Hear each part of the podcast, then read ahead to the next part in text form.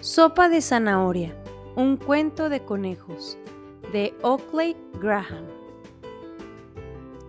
En una pequeña villa de conejos escasea la comida.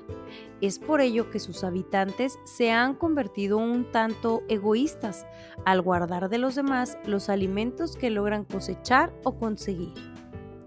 Un día, llega un viejo conejo haciendo varias preguntas a los habitantes, como si estuviera interesado en quedarse a vivir en aquel lugar.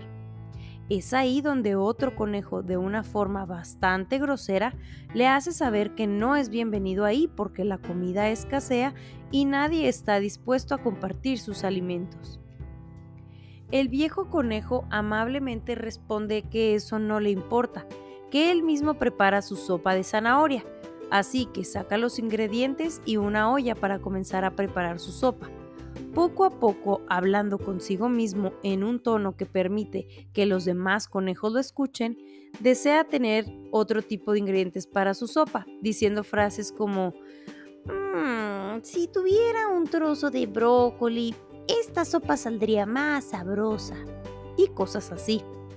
Con timidez, los conejos de la aldea se acercan brindando su comida para la sopa, por lo que al final cada uno de los habitantes puede disfrutar de la sopa de zanahoria que el viejo conejo ha preparado y con los ingredientes que todos los conejos en conjunto han brindado.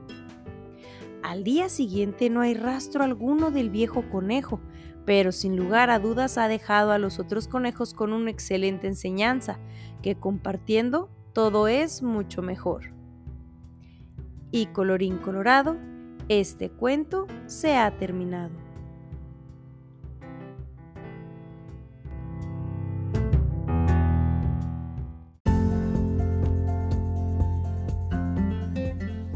Si te gustó este cuento, déjanos un comentario en esta plataforma o corre a nuestro Instagram, arroba dicotencia, y dinos, ¿qué cuento te gustaría escuchar?